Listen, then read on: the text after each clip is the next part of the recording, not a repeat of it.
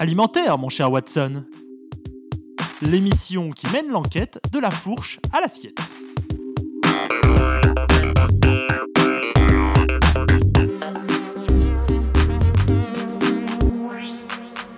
Bonjour à tous, je suis ravie de vous retrouver gourmands et affamés de curiosité. Cette semaine, cap sur le pays du soleil levant. Mais non, non, non, pas question de sushi ni de maki, mais plutôt d'un aliment méconnu qui a pourtant mille vertus. Son nom ne nous est pas étranger puisqu'il est la base de la petite soupe qui nous est servie dans tous les restaurants japonais. Et encore moins pour vous, auditeurs d'alimentaire mon cher Watson, car il a été évoqué il y a quelques semaines, ici même avec Megan, à l'occasion de sa savoureuse émission sur la fermentation. Vous avez deviné Aujourd'hui, on plonge dans les secrets du miso. Pour cela, je vous emmène à la rencontre de Félicite Oxé, une cuisinière globe-trotteuse qui connaît mieux que personne ce petit trésor gustatif et nutritionnel. Alors, en route pour une petite virée japonaise pour percer les secrets bien gardés du miso. Alors, je suis consultante et cuisinière en alimentation saine. Alors, aujourd'hui, euh, donc, on va parler du, du miso qui est euh, assez peu connu finalement, mis à part dans, la soupe miso des Japonais. Toi, tu as beaucoup voyagé. Qu'est-ce que tu peux nous dire de, ce miso japonais? Il ne vient pas du Japon, mais il vient de Chine. Ce sont euh, des, moines japonais qui ont euh, ramené ces produits de Chine et les ont raffinés. Donc le miso, c'est avant tout une pâte fermentée qui est faite à partir d'une légumineuse, et en l'occurrence, le plus souvent, c'est du soja, mais ça peut être fait avec du pois chiche, des lentilles corail, des lentilles vertes, que sais-je. Un ferment qui est sur une base de céréales et cette céréale peut être soit du riz, soit de l'orge qu'on ensemence et ce ferment s'appelle du koji. Et le troisième élément indispensable, c'est le sel qui va faire que la fermentation est préservée et se fait dans des qualités optimales euh, de conservation pour que les bactéries développées soient des bactéries saines qui nous fassent du bien.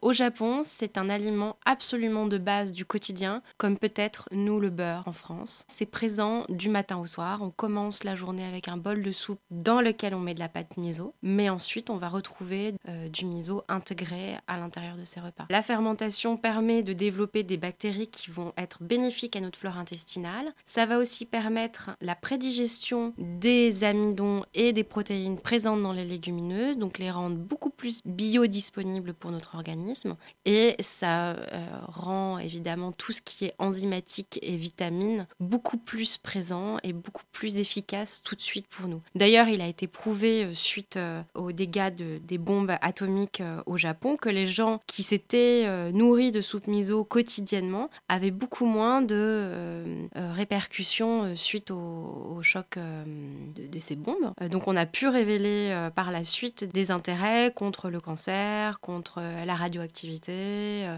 le miso est un excellent alicament euh, pour euh, la défense du système immunitaire. Donc c'est vraiment un grand renforcement pour l'organisme. Globalement, il existe trois catégories de miso. Le miso noir, qui est un miso 100% soja, c'est-à-dire que le ferment ici, au lieu d'être une céréale, est fait sur du soja et c'est un miso qui est très puissant en goût, qui est en général d'une consistance assez dure et c'est plus difficile à utiliser parce qu'on va l'utiliser un tout petit peu à cause de sa puissance. Ensuite, ce qu'on va trouver euh, le plus euh, souvent sont les misos rouges et les misos blancs. La grande différence entre les misos rouges et blancs, c'est la durée de fermentation et le pourcentage de sel présent à l'intérieur de ces pâtes. Dans un miso blanc, on va avoir une fermentation plus courte avec un pourcentage de sel moins important, tandis que pour un miso rouge, on va avoir une fermentation plus longue, de l'ordre de 1 an contre 3 mois pour le miso blanc, et un pourcentage de sel plus élevé qui va permettre cette fermentation plus longue. À l'intérieur de ces catégories, on va pouvoir trouver des misos d'orge ou de riz. Et en général, la couleur va aussi nous renseigner sur le type de koji utilisé, sur un koji blanc, donc du riz blanc, ou un koji de riz complet, euh, qui va être beaucoup plus brun. Alors au quotidien, moi je trouve que c'est très bien déjà pour le découvrir, euh, de tout simplement l'utiliser comme une petite pâte à tartiner salée. Donc l'utiliser dans, des dips ou dans des tartinades, par exemple le rajouter euh,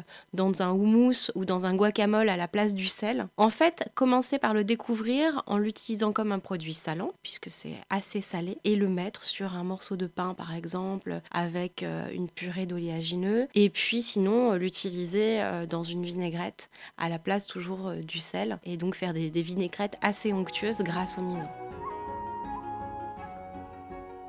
Alimentaire mon cher Watson, c'est déjà fini pour aujourd'hui, mais rendez-vous dans 15 jours, même jour, même heure, avec Megan pour une nouvelle enquête gustative. Et en attendant, vous pouvez retrouver cette émission en podcast sur la page de l'émission sur le www.radiocampusparis.org.